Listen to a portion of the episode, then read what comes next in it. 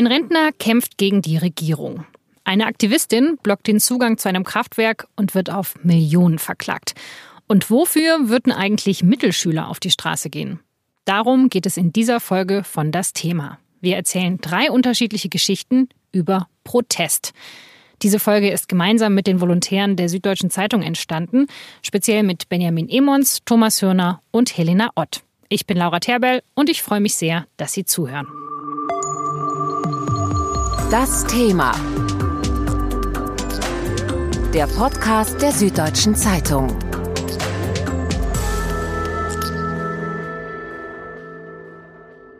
Eigentlich wollte ich ja nur Rentner sein und mich um meine Enkelkinder kümmern. Aber das Leben bzw. mein Rentnerleben ist total auf den Kopf gestellt worden. Wie ein Rentner aus seiner privaten Kommandozentrale einen deutschlandweiten Protest koordiniert, der größtenteils im Internet stattfindet. Das erzählt uns mein Kollege Benjamin Emons. Meine Reise zum Thema Protest hat mich in die Kleinstadt Olsberg im Hochsauerlandkreis geführt. Der Protagonist meiner Geschichte, der Rentner und ehemalige Fleischermeister Gerhard Kieseheuer, lebt dort mit seiner Frau und mit seiner alten Hundedame Venja in einem kleinen Einfamilienhaus mit Blick übers Ruhrtal. Und seine Geschichte hat er mir dann erzählt, nachdem er seinen Grill angeschmissen hatte, seinen ziemlich großen Grill, und nachdem er mir eine Flasche seines Lieblingsbiers angeboten hatte. Mein Name ist Gerhard Kieseheuer. Ich bin der Bundesvorsitzende der Direktversicherungsgeschädigte, ein Verein, den wir am 10.10.2015 gegründet haben um gegen die ungerechtfertigte Verbeitragung bei der Altersvorsorge anzugehen. Großteils spielt seine Geschichte eigentlich in seinem kleinen Kellerzimmer, das vielleicht drei auf vier Meter groß ist. Das hat er mir dann am nächsten Mittag gezeigt. Ich nenne es immer seine Kommandozentrale. Von hier aus koordiniert Kieseheuer per Telefon und Computer einen bundesweiten Protest von tausenden Rentnern. Das ist eigentlich unser wichtigstes Medium, die Homepage. Da kann sich jeder informieren, der will. Man kann sich dort auch als Mitglied anmelden. Sie protestieren, sie stellen Politiker zur Rede und üben Druck über E-Mails und soziale Medien aus. Über unsere Homepage kommt man auch automatisch auf unsere Facebook-Seite, auf Twitter, auf Instagram. Wir sind ein reiner Internetverein. Ohne Computer, mit E-Mail und Internet wären wir gar nichts, könnten wir gar nicht existieren.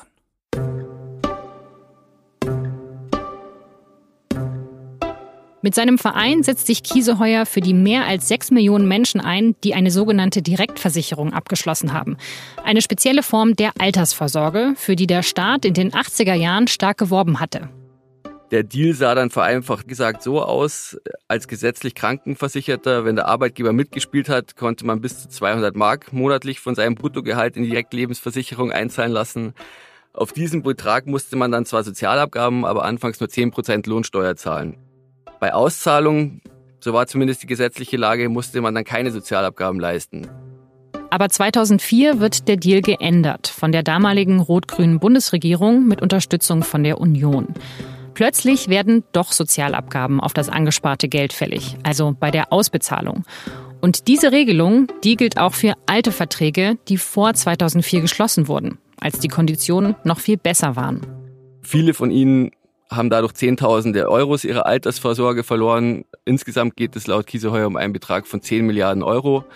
Aber in Wirklichkeit war alles ganz anders ausgemacht und sie fühlen sich jetzt betrogen und abkassiert vom Staat. Also sie haben Verträge geschlossen zu Konditionen, die eigentlich gar nicht mal so schlecht waren. Und dann hat der Staat einfach nachträglich beschlossen, diese Kondition zu ändern. Und jetzt sind sie gar nicht mehr so gut gewesen. So ist es. Die Rentner sehen das als Vertragsbruch an und sie hätten sich auf ihre alten Verträge zumindest einen Vertrauensschutz vom Staat erhofft bzw. erwartet. Wie viel Geld hat er denn eigentlich konkret verloren? Also wie viel Geld hat er jetzt eigentlich weniger, als er dachte? Er hatte ursprünglich damit gerechnet, 77.000 Euro ausgezahlt zu bekommen. Durch die schlechte Zinslage waren es dann allerdings nur 55.000 und dann kam eben Wochen später dazu noch dieses Schreiben seiner Versicherung. Er musste dann die Sozialabgaben rückwirkend leisten, was nochmal einen Betrag von etwas mehr als 10.000 Euro ausgemacht hat. Insgesamt bekam er also mehr als 30.000 Euro weniger, als er angenommen hatte. Hat er das sofort geblickt, als 2004 dieses Gesetz geändert wurde? Oder wann hat er gemerkt, so hey, das, das war ja gar nicht so toll mit meiner Direktversicherung? Gerhard Kieseuer wurde über diese neue Gesetzeslage überhaupt nicht informiert und so ging es den meisten Direktversicherten. Er wurde dann vor den Kopf gestoßen, als er ähm, seine Direktlebensversicherung 2012 ausgezahlt hatte. Drei Wochen später bekam er dann ein Schreiben seiner Versicherung, in dem er dazu aufgefordert wurde, mehr als 10.000 Euro rückwirkend zu bezahlen. Es fühlte sich an, als wenn ich in Ohnmacht gefallen wäre. Nachdem ich zweimal diesen Brief gelesen habe, habe ich meinen Computer angemacht und habe Gerichtsurteile Direktversicherungen eingegeben und da purzelten so die Beschwerdebriefe von betrogenen Leuten, die am Anfang Kieseheuer ist ähm, so empört und so, so wütend. Er möchte das rückgängig machen. Er möchte eine Entschädigung für seine in seinen Augen zu Unrecht abgelieferten Sozialabgaben. Deshalb verbringt er jeden Tag zehn Stunden damit, mit Leuten zu sprechen, Politiker zu kontaktieren, Demonstrationen zu organisieren. Alles nur dafür, dass er sich nicht mehr ärgern muss. Meistenteils sitze ich morgen schon um 5 Uhr an meinem iMac und beantworte die Mails, die zum größten Teil noch in der Nacht gekommen sind oder die ich mir vom Vortage aufbewahrt bewahrt habe. Wenn das alles erledigt ist, wird gefrühstückt. Sein Alltag ist komplett dominiert von diesem Protest. Er ist ja noch dazu unterwegs auf Demonstrationen. Ähm, er hat Außentermine, er trifft Politiker. Er arbeitet zehn Stunden am Tag für die Direktversicherten. Und nach dem Sport geht es wieder an den iMac bis nachmittags. In dieser Zeit muss ich dann auch aufgelaufene Telefonate beantworten, die mindestens eine halbe Stunde dauern, bis der Teilnehmer sich bei mir beklagt hat und seine Wut loslassen konnte. Er überlegt sich Flyer-Aktionen, er besorgt pinkfarbene Warnwesten, er schreibt an Kanzlerin Angela Merkel und fordert sie auf oder bittet sie darum, einen Gesprächstermin zu bekommen. Er geht in den Bundestag und setzt sich auf die Zuschauertribüne. Sehr geehrter Herr Präsident, sehr geehrte Damen und Herren, auf der Besuchertribüne begrüße ich den Vorsitzenden des Vereins der Direktversicherungsgeschädigten, Herrn Kieseheuer, und zehn seiner Mitstreiterinnen und Mitstreiter sehr herzlich. Lieber Herr Kieseheuer, schön, dass Sie heute Morgen hier sind. Herzlich willkommen. Es gibt eine ganze Reihe von Initiativen, die er schon unternommen hat. Und das Ganze geht so weit, dass seine Frau mittlerweile schon sagt, ähm, ja, er ist nur noch Hotelgast sozusagen zu Hause und ihm Ultimatum gesetzt hat, in einem Jahr ähm, muss Schluss damit sein. Und wie sind die Reaktionen von der Politik? Also nehmen die das schon ernst oder, oder nervt er die nicht alle auch ein bisschen? Anfangs wurden die Rentner oft einfach abgeblockt oder nicht für voll genommen. Inzwischen aber hat sich das geändert. Die Politiker haben inzwischen auch teilweise zugegeben, dass die Direktversicherten betrogen worden seien oder zumindest unfair behandelt wurden. Letztlich aber Angela Merkel ist immer noch der Meinung, dass andere Themen prioritär für sie sein. Und ja, das ist das große Dilemma. Bislang ist einfach nichts passiert.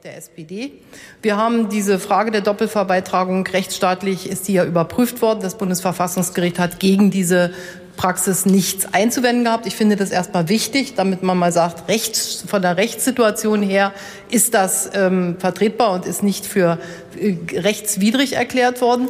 Und da ich dafür bin, dass wir also die sogenannte schwarze Null, also den ausgeglichenen Haushalt weiter einhalten, habe ich bestimmte Bedenken gegen Vorgehensweisen geltend gemacht. Im Übrigen Was war denn da so die Reaktion von den Rentnern? Also wie, wie haben die reagiert, als sie das gehört haben? Kieseheuer hat darauf total enttäuscht und schockiert reagiert. Die meisten im Sauerland sind schwarz, sind also CDU-Mitglieder. Ich auch. Ich bin auch in der Seniorenunion Mitglied. Und er hatte irgendwie den Eindruck, dass Frau Merkel sich gar nicht richtig auskennt. Angela Merkel stellte sich dahin und sprach Worte, wo man ihr ansah, dass sie erstens sehr unsicher war und zweitens, dass man die Worte ihr in den Mund gelegt hat. Ich war maßlos enttäuscht. Und dass sie sagt, es wäre alles höchstrichterlich entschieden und da könnten sie ja eigentlich nichts falsch gemacht haben. Du warst ja nicht bei dem Protest dabei, aber hast es dir angeschaut. Es wirkt ja schon so sehr, also ich weiß nicht, die wirken alle so wütend und ich habe mir so ein bisschen gedacht, na ja, also das sind ja alles keine Leute, die im, im Alter jeden Cent umdrehen müssen. Den meisten Menschen, die an diesen Protesten teilnehmen, geht es finanziell nicht schlecht. Sie hätten es nicht unbedingt nötig, um diese Euros zu streiten, die ihnen genommen wurden. Aber es geht ihnen tatsächlich ums Prinzip. Sie fühlen sich ungerecht behandelt, sie fühlen sich vom Staat hintergangen, dem sie vertraut haben. Und das wollen sie nicht auf sich sitzen lassen. Das treibt sie jeden Tag um. Und das treibt sie auch an. Wie würdest du denn jetzt einschätzen, gibt es denn eigentlich noch die Chance, dass sich jetzt was verändert? Also, dass die irgendwann ihr Geld wieder zurückbekommen oder eher nicht? Kieseheuer und viele andere Direktversicherte gehen davon aus, dass bald was passieren wird, dass die Politik umschwenkt und die Doppelverbeitragung beendet. Die Rückzahlung allerdings der Sozialabgaben, die rückwirkend auf die alten Verträge erhoben wurden, die hält selbst Kieseheuer für unrealistisch. Wie gesagt, er geht davon aus, dass es sich um 10 Milliarden Euro handelt und geht nicht davon aus, dass der Staat diese Summe tatsächlich zurückzahlen wird. Das heißt, er kämpft gar nicht so sehr für sich selber, sondern nur für die anderen, oder? Also was bringt es ihm denn dann eigentlich? Er kämpft für die anderen und er kämpft gegen diese Ungerechtigkeit, die ihn jeden Tag dermaßen ärgert, dass er sich wieder morgens an seinen Schreibtisch setzt. Aber er kämpft natürlich auch für die Rückzahlung. Er hat sie noch nicht ganz aufgegeben, aber er glaubt selbst nicht daran. Das wirft ja so ein bisschen diese generelle Frage auf. Also wann lohnt sich Protest? Also oder für was lohnt es sich zu protestieren? Weil ich meine, eigentlich ist das Wertvollste, was er hat, ja seine Zeit mittlerweile. Und er opfert die für etwas, woran er selber nicht mehr glaubt, dass es passieren wird. Ist das nicht ein bisschen schizophren? Ich hatte das Gefühl, dass er das irgendwie auch gerne macht. Dass er gerne gebraucht wird und dass er auch gerne in die Öffentlichkeit geht. Es geht ihm wirklich darum, dass eine möglichst große Öffentlichkeit ihn verstehen kann und dass eine große Öffentlichkeit ähm, sein Verständnis teilt, sein Gefühl teilt, dass dort der Staat viele Menschen betrogen hat und ungerecht, ungerecht behandelt hat. Allein darin, wenn die Menschen das genauso sehen wie er, sieht er schon einen großen Erfolg. Hast du das Gefühl, die Leute in seinem Umfeld sind schon total genervt, dass er nicht aufhören kann, über Direktversicherungen zu reden und ja, wieso er da vom Staat betrogen wurde? Seine Frau ist definitiv schon leicht genervt davon. Ich habe sie auch gefragt, ob sie das Wort Direktversicherung noch hören kann. Darauf hat sie dann entschieden geantwortet, nein, sie kann es nicht mehr hören. Ähm, als seine Frau dann gesagt hat, er müsse in einem Jahr damit Schluss machen, hat er zwar genickt, aber wirklich glücklich wirkt er damit auch nicht. Ich glaube, es gibt ihm auch eine Aufgabe.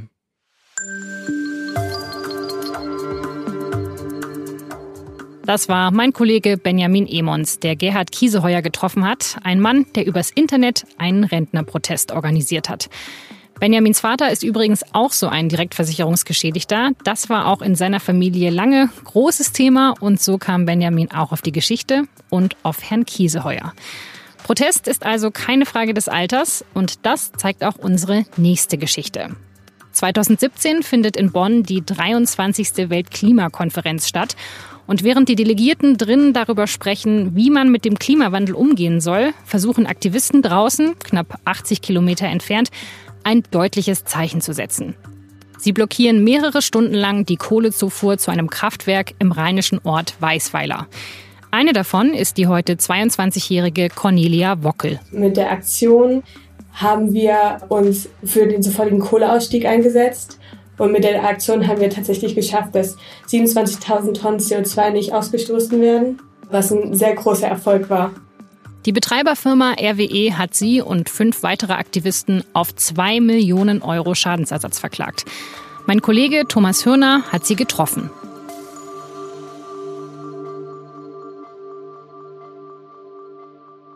Was sie als Aktivistin auszeichnet, ist, dass sie bereit ist, radikalere Schritte einzugehen für ihr großes Ziel. Und zwar, ja, das ist nicht weniger als die Rettung des Planeten. Wir wollen Menschen inspirieren, wir wollen sie ermutigen, dass sie widerständig werden und auf jeden Fall einfach nur auf die Art und Weise, wie sie sich auch wohlfühlen. Ob es Kraftwerksstilllegung oder Straßentheater oder Kochen auf einem Aktionscamp ist. Einfach alle Aktionsformen sind wichtig und das trägt zur Vielfalt der Klimagerechtigkeitsbewegung bei. Sie sieht sich trotzdem solidarisch auch mit normalen Demonstranten, mit den Fridays for Future.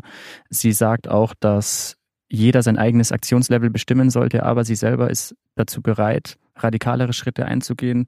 Sie hat zum Beispiel unlängst, das war am Pfingstsonntag, ein Kreuzfahrtschiff blockiert mit anderen Aktivisten. Sie wollten auf die Diskrepanz zwischen globalem Süden und globalem Norden hinweisen, auf die Arbeitsbedingungen und natürlich auch auf die Umweltfragen, die so ein Kreuzfahrtschiff aufwirft. Kreuzfahrtschiffe spiegeln für mich äh, sehr stark die soziale Ungerechtigkeiten in unserer Gesellschaft wider. Zum einen äh, verstärken sie durch enormen CO2-Ausstoß den Klimawandel. Andererseits können nur sehr reiche Menschen es sich leisten, auf Kreuzfahrtschiffen zu fahren, während sehr arme Menschen äh, die Besatzung der Kreuzfahrtschiffe darstellt. Die meisten Kreuzfahrtschiffe fahren unter einer Flagge von einem Land, äh, das nicht das Land ist, das sie am meisten anlaufen, sondern mhm. ein Land, wo es keine Mindestlöhne gibt. Das heißt, die Arbeitenden an Bord haben einen Stundenlohn von zwei Euro die Stunde und müssen zwölf Stunden am Tag arbeiten. Und das geht für uns gar nicht. Was bedeutet das denn logistisch? Also das stelle ich mir jetzt gar nicht so einfach vor, ein Kreuzfahrtschiff am Auslaufen zu hindern. Wie viele Leute braucht man dafür? Wie geht man da vor? Das waren offenbar 60 Aktivisten aus ganz Deutschland, die sich dort eingefunden haben. Das sind verschiedene Gruppen, die sich treffen, abstimmen und koordinieren.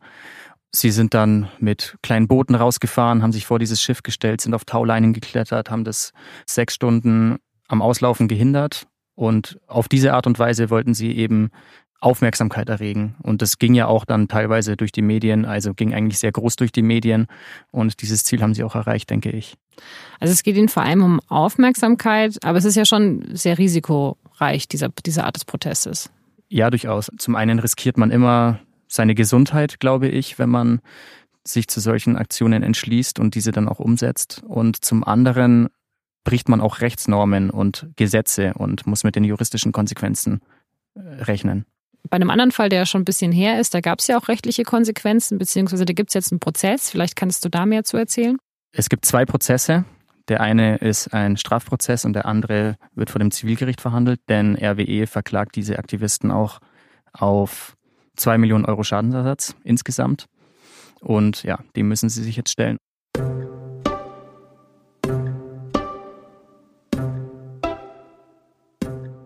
Wenn die Zivilklage durchkommt, was sie noch nicht ist, wenn wir natürlich so einen Schuldenberg haben, den wir nicht bezahlen können. Wer seine Schulden nicht bezahlen kann, der muss eine sogenannte Vermögensauskunft abgeben. Man gibt an, wie viel man verdient und wie viel man besitzt. Und die nächsten 30 Jahre seines Lebens lebt man dann unter einer finanziellen Grenze. Das sind momentan ungefähr 1180 Euro. Alles, was darüber hinausgeht, das wird vom Konto abgezogen. 30 Jahre lang am Existenzminimum leben. Diese Aussicht macht Cornelia Wockel aber keine Angst. RWE äh, versucht uns mit solchen ähm, Geldbeträgen und ähm, Schadensersatzforderungen gezielt einzuschüchtern. Wir lassen uns aber nicht einschüchtern. Wir haben viel weniger Angst, unser ganzes Leben mit Schulden zu leben als irgendwann in einer Welt zu leben, in dem es keine Lebensräume mehr gibt, weil sie durch den Klimawandel und durch den CO2-Ausstoß zum Beispiel von RWE zerstört wurden. Ich glaube schon, dass umso länger man vielleicht diese ganze Klimafrage vernachlässigt und umso länger diese Leute das Gefühl haben, wir werden nicht gehört, umso radikaler werden auch wahrscheinlich die Mittel, zu denen sie greifen. Sie sagt auch, dass sie sich wünschen würde, dass Fridays for Future vielleicht eines Tages mal etwas radikaler vorgeht. Und wenn wir die Klimafrage als die Frage unserer Zeit begreifen, als die Frage unserer Enkel und dann kann man sich eigentlich schon mal fragen, ob freitags nicht zur Schule gehen vielleicht dann doch etwas banal ist. Diese Frage habe ich mir selber oft gestellt und ob es nicht vielleicht mit der Zeit umso drängender die Frage wird, umso radikalere Mittel erfordert. Und ich kann mir vorstellen, dass aus Fridays for Future durchaus ähm, radikalere Bewegungen noch entstehen können. Ja, das ist ja so ein bisschen die zentrale Frage, wie radikal Protest sein muss. Auf der anderen Seite, für viele Leute ist ja sogar schon Fridays for Future, freitags nicht zur Schule gehen, sehr, sehr radikal. Ja, also wenn man sich zum Beispiel andere Bewegungen zivilen Ungehorsams in der Geschichte ansieht, dann waren die durchaus weitaus radikaler als Fridays for Future. Und ich glaube, das ist manchmal auch tatsächlich zwingend notwendig. Wenn man mal in die Geschichte zurückblickt und auf die Geschichte des zivilen Ungehorsams, dann sieht man, dass die Bürgerrechtsbewegung, also alle unsere Bürgerrechte, auch massiv mit zivilen Ungehorsam erkämpft wurden. Die mhm. Frauenrechte in England zum Beispiel massiv mit zivilen Ungehorsam erkämpft wurden. Und das ist einfach ein demokratisches Mittel des Protests. Und das muss in Deutschland auch so angesehen werden und darf nicht so kriminalisiert werden. Die schiere Masse reicht oft nicht aus. Oft funktioniert es einfach nicht anders. Und meinst du, das kann gelingen? Also klar, sie erzeugen damit Aufmerksamkeit, sie sind schon in der Presse, aber dass dann wirklich die Politik sagt, hey, wir müssen jetzt wirklich mal was machen. Glaubst du, das passiert wegen solcher Proteste? Dafür sind sie noch nicht zahlreich genug. Ich würde sagen, wenn sich diese Bewegung massiv vergrößert, dann würden diese Menschen nicht mehr unerhört bleiben. Also sie, sie macht es ja nicht alleine, sie macht es mit einer Gruppe von Leuten, es sind echt viele Aktivisten, die sich da auch organisieren. Ist das irgendwie ein Verein oder, oder was steckt denn eigentlich dahinter? Das sind zersplitterte Gruppen, würde ich sagen, die aber darauf achten, dass sie sich regelmäßig austauschen. Sie kommunizieren regelmäßig, sie treffen sich auch regelmäßig für Vernetzungstreffen und ja, planen diverse Aktionen. Das Ganze, da, da wollte sie eigentlich nicht so gerne darüber sprechen, weil sie auch so ein bisschen das Gefühl haben in dieser Szene, dass der Staat das Ganze sehr kritisch beäugt und ja, vielleicht auch dagegen vorgehen will. Also hast du ein bisschen den Eindruck bekommen, sie wollen gar nicht so eine zentrale Gruppe haben, weil dann hat natürlich, dann gibt es natürlich auch ein sehr klares Feindbild. Und dadurch, dass sie so zersplittert organisiert sind, ist gar nicht so ganz klar, wen man dann jetzt eigentlich attackieren müsste oder gegen wen man was haben könnte. Ich glaube, da geht es tatsächlich auch eher um diese hierarchischen Strukturen, die dieser ganzen Szene gar nicht gefallen. Und zwar, wenn man das Ganze auf eine basisdemokratische Ebene stellt, dann hat man nicht diese hierarchischen Strukturen, sondern man stimmt sich basisdemokratisch ab. Man kommt im Konsens zu Entscheidungen und ja, ich glaube nicht, dass diese ganze Szene es wollen würde, dass eine Person irgendwie Befehle erteilt oder Anweisungen gibt. Aber ich glaube auch, dass diese ganze Szene noch relativ am Anfang steht, dass diese Szene noch ein bisschen wachsen kann und wird und weiterentwickeln muss damit sie ja, sich besser strukturieren kann und organisieren kann. Und dann brauchen sie vielleicht irgendwann doch einen Sprecher. Genau, also das sieht man, glaube ich, bei allen Bewegungen, dass ja alle radikalen Protestbewegungen hatten irgendwie eine, eine ikonische Figur sogar. Also wenn wir jetzt Fridays for Future nehmen mit Greta Thunberg, die 68er mit Rudi Dutschke, eigentlich kommt keine Protestbewegung ohne eine Figur aus, die so ein bisschen die Aufmerksamkeit auf sich lenkt charismatisch ist und auch ja so ein bisschen den Takt vorgibt und die Richtung vorgibt. Und eine Protestbewegung braucht, glaube ich, ein Gesicht, mit dem sich dann auch Leute, die dieser Protestbewegung nicht nahestehen, identifizieren können.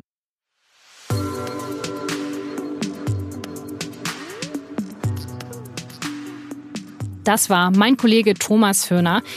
Jede Protestbewegung braucht eine Persönlichkeit, die sie anführt, sagt er. Und bei Fridays for Future ist das auf jeden Fall Greta Thunberg. Die 16-jährige Schwedin hat im August 2018 damit angefangen, für das Klima zu streiken.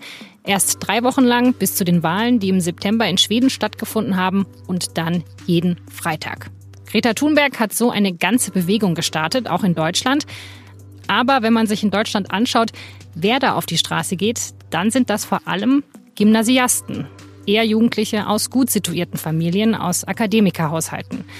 Bei einer Befragung von 820 Demonstranten in Bremen und Berlin kam heraus, dass nur 8 Prozent kein Abitur haben oder es anstreben. Das ist natürlich nicht repräsentativ, aber es ist ein Indiz dafür, wie homogen die Gruppe auf der Straße ist. Meine Kollegin Helena Ott wollte mehr über die politischen Forderungen derjenigen erfahren, die sich nicht bei Fridays for Future engagieren. Und dafür ist sie nach Karlsruhe gefahren und hat mit den Schülern der 10. Klasse einer Werkrealschule gesprochen. In Baden-Württemberg heißen so die ehemaligen Hauptschulen. Und da hat sie auch über Greta Thunberg gesprochen und war erstmal überrascht, wie viele der Schüler die gar nicht kannten.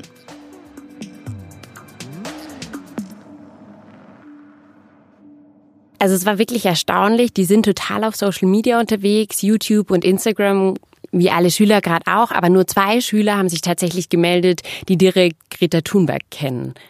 Was glaubst du, woran liegt es? Ist es einfach kein Thema in Karlsruhe? In Karlsruhe überhaupt nicht, weil Karlsruhe ist eigentlich auch eine Protesthochburg für Fridays for Future. Also da waren 6500 Jugendliche an diesem 15. März, der sehr, sehr groß war, auf der Straße, laut Veranstalter sogar 10.000. Also wirklich für eine mittelgroße Stadt mit 300.000 Einwohnern sehr, sehr viele.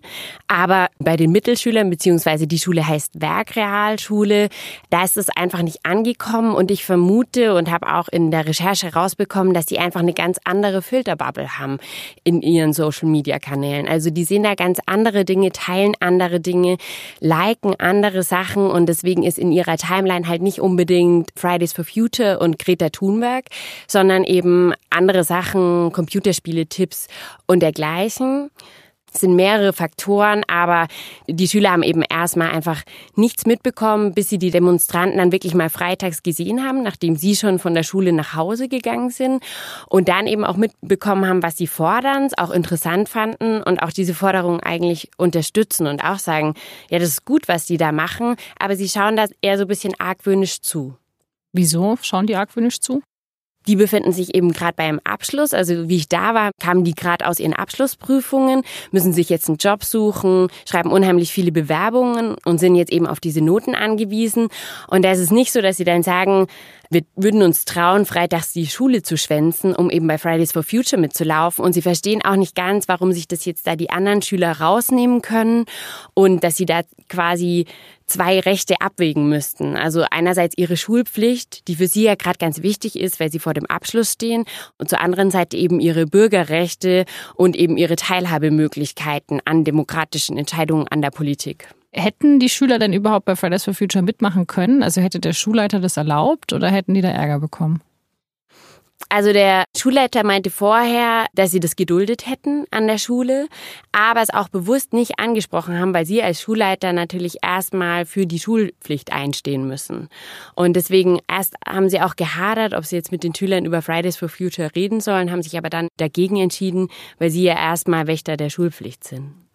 Also eine Schülerin war wirklich total beeindruckend, Eileen, und die meinte eben, sie würde total gern mit äh, demonstrieren, aber war von ihrer Natur her auch eher so ein bisschen schüchtern und meinte eben, sie hätte Angst, dass jetzt so kurz vorm Abschluss ähm, sie dann eben Ärger bekommt. Aber sie hat tatsächlich gesagt, sie versucht es anders zu unterstützen und eben mit Leuten über Fridays for Future oder über die Umweltverschmutzung zu diskutieren, die davon noch weniger gehört haben. Und in ihrem Freundeskreis gibt es da auf jeden Fall genug, weil sie nämlich eine wirklich der informiertesten war aus der Klasse, einer der engagiertesten.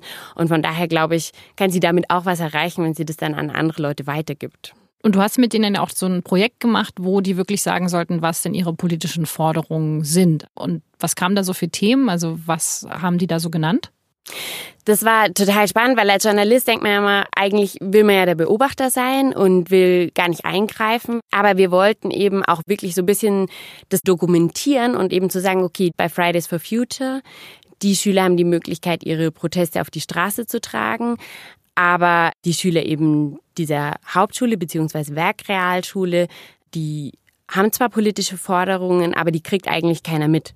Und deswegen wollten wir gerade die mal visualisieren und haben dann mit den Schülern Plakate gestaltet, wo wir sie eben gebeten haben, ihre Forderungen mal aufzuschreiben.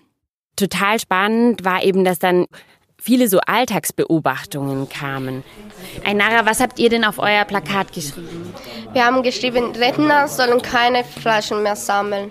Mhm. Damit wollen wir sagen, dass wir auch ein bisschen Angst haben um in unserer Zukunft nicht genug Rente zu bekommen und in den Zustand zu kommen, wie heute, heutzutage die Rentner auch Flaschen sammeln müssen, um im Tag auszukommen. Wie die Rentner, die eben auf dem Parkplatz Flaschen sammeln und das Pfand zurückbringen müssen, dass die eben eine zu geringe Rente haben. Und was soll sich aus deiner Sicht ändern hier in Deutschland? Äh, die Renten sollen erhöht werden für die Menschen, die sein Leben lang schon gearbeitet haben und uns die eine bessere Zukunft versichern.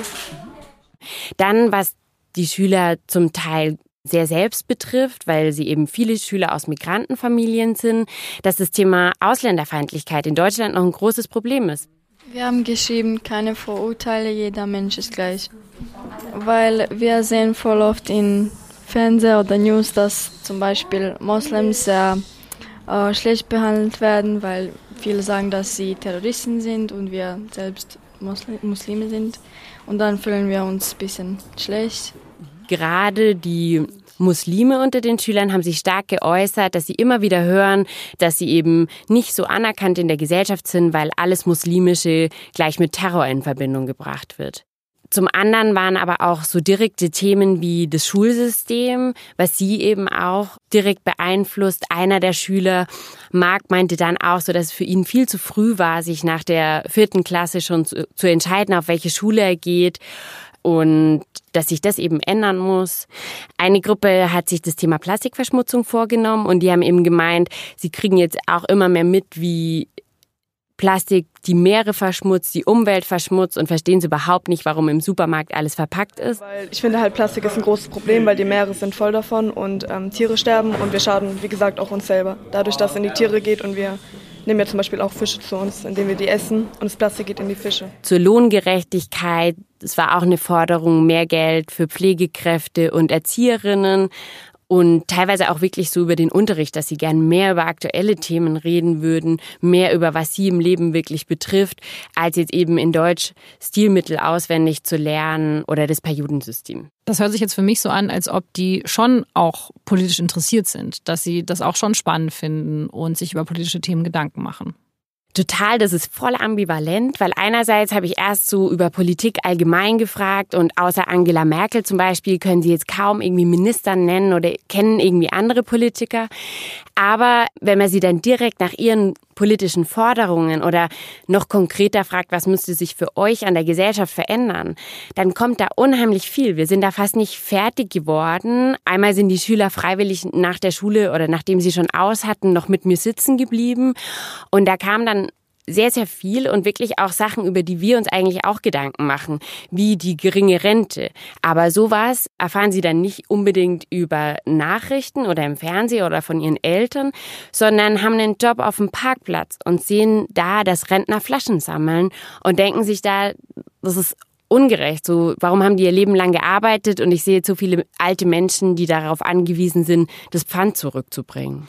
Also, die haben politische Forderungen. Es gibt viele Dinge, die sie umtreibt, aber sie protestieren nicht und sind nicht bei Fridays for Future dabei. Das würde für mich jetzt bedeuten, dass Protest nicht nur so eine Generationenfrage ist. Das sagen wir ja immer bei Fridays for Future. Das ist ein Generationenkonflikt, sondern es kommt auch darauf an, in welchem Milieu ich aufwachse, ob ich auf die Straße gehe. Ja, also ich glaube, es ist eben einfach ein Riesenunterschied, ob ähm, meine Eltern alt 68er waren oder zumindest zu der Zeit studiert haben und einfach irgendwie in dieser Protestkultur eben auch ein Stück weit aufgewachsen sind. Da wird anders diskutiert, da wird anders nochmal über Nachrichten geredet oder vielleicht eben am Abend auch einfach die Tagesschau geguckt und die Kinder bekommen das mit. Also dass man wirklich den Eindruck hat, mein Protest lohnt sich und da bewegt sich was, weil viele der Schüler hatten auch die Meinung, Politiker interessieren sich eh nicht für die Leute, die wollen nur gewählt werden und dann machen sie, was sie wollen. Und das zeugt ja auch davon, dass sie den Eindruck haben, selbst wenn ich auf die Straße gehen würde, da würde sowieso nichts passieren. Also muss man sich Protest irgendwie schon auch leisten können. Also es ist, wirkt so ein bisschen wie ein Luxus der sozusagen kommt, wenn alles andere passt oder wenn man schon sehr, sehr viel hat eigentlich. Also ich finde das so lustig, weil eigentlich sagt man ja, man protestiert, wenn einem die Umstände, also wenn man mit sehr viel unzufrieden ist, aber du sagst ja eigentlich, okay, dass man zu dem Punkt kommt, dass man halt protestiert, dann muss eigentlich davor schon sehr viel passiert sein. Das Schöne ist ja eigentlich an Fridays for Future, dass es so niedrigschwellig ist und echt jeder ein transparent machen kann und dabei sein kann, ohne irgendwie groß organisiert oder in irgendwelchen Verbänden zu sein oder so. Aber ich muss eben politisch informiert sein, dazu auch die Zeit haben. Bei den Schülern hat man auch gesehen, viele hatten zwei Nebenjobs am Nachmittag. Das heißt, es frisst auch viel von meiner Zeit im Alltag. Und die Gymnasiasten, die haben da wahrscheinlich einfach auch mehr Zeit, sich mit sowas zu beschäftigen und sich dann dazu zu engagieren. Also Luxus in dem Sinn, dass ich die, die Zeit habe und ähm, die Möglichkeiten, mich auch außerhalb der Schule zu bilden, weil der Politikunterricht in der Schule aber wirklich auf alle Schulformen sehr gering gestaltet ist. Also sie haben sehr wenig Stunden wirklich Politik in der Schule. Und wenn das zutrifft, dann kann ich mich eher bei Protesten engagieren. Wie ist es denn eigentlich, also du hast jetzt ja schon gesagt, dass da mit der politischen Bildung, dass da nicht so viel da war, dass die außer Angela Merkel eigentlich keine Politiker kennen. Ähm, Gibt es denn da nicht auch ein Unterrichtsfach dafür? Also lernen die sowas nicht auch in der Schule? Also es gibt ein Unterrichtsfach, zweimal die Woche haben sie Weltzeitgesellschaft, aber dieses Fach teilt sich eben den Politikunterricht auch noch mit dem Geografie- und Geschichteunterricht. Das heißt, es ist irgendwie so ein Drittel und auch sehr abhängig davon, wie das die Lehrkraft dann wieder gestaltet. Und das ist wirklich krass für, äh, fand ich für Zehntklässler, dass sie so wenig Politikunterricht haben. Aber das ist jetzt ja auch nicht nur an Mittelschulen so. Das kommt doch überall zu kurz, oder? Ja, das trifft tatsächlich auf alle Schularten zu. Also ich habe da mit Experten aus der politischen Didaktik gesprochen und die sagen alle, an den deutschen Schulen gibt's viel zu wenig Politikunterricht. Meist fängt es erst ab der achten Klasse an und dann oft nur einstündig. Und was ich dann irgendwie krass fand, wenn ich mich auch an meine eigene Schulzeit zurückerinnert habe, wenn man es mit Biologie, Geschichte und vor allem auch Erdkunde vergleicht, dann ist da wirklich der Schwerpunkt viel höher drauf. Aber eigentlich wollen wir ja Teilhabe ermöglichen in unserer Gesellschaft. Und deswegen fand ich das irgendwie, ja, krass zu sehen, wie wenig wir wirklich politische Bildung in der Schule schon mitbekommen. In den letzten Jahren wurden eben die naturwissenschaftlichen Fächer sehr stark gestärkt, also MINT-Fächer. Und da haben eben auch die Politik-Didaktik-Experten gemeint, dass da ganz stark Wert drauf gelegt wurde, mehr Lehrer eingestellt wurden. Und Ähnliches fordern sie jetzt eben auch für Politikwissenschaften. Du warst jetzt wirklich drei Tage an dieser Schule. Was ist dir davon so am meisten in Erinnerung geblieben?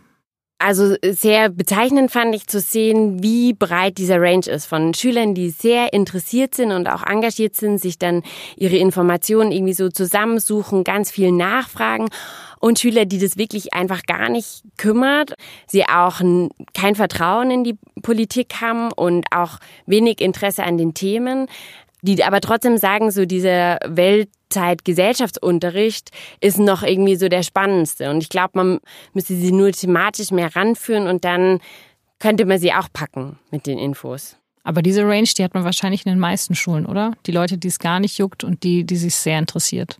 Also ich glaube schon, dass dieses von null Interesse zu wirklich jeden Tag irgendwie auf dem Handy Nachrichten lesen, nachfragen und auch eine politische Meinung vertreten, die fand ich so in dem Maß schon sehr bezeichnend irgendwie und kann mir jetzt nicht vorstellen, dass das an anderen Schulen der Abstand da genauso groß ist zwischen den Schülern.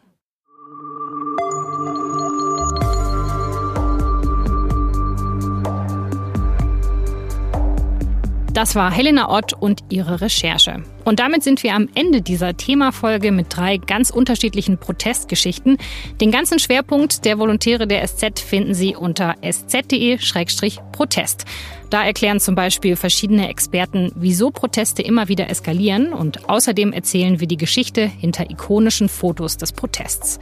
Das war das Thema. Dieser Podcast wurde produziert von Carlo Sarski, Benedikt Witzenberger und von mir, Laura Terberl. Vielen Dank fürs Zuhören und bis nächste Woche.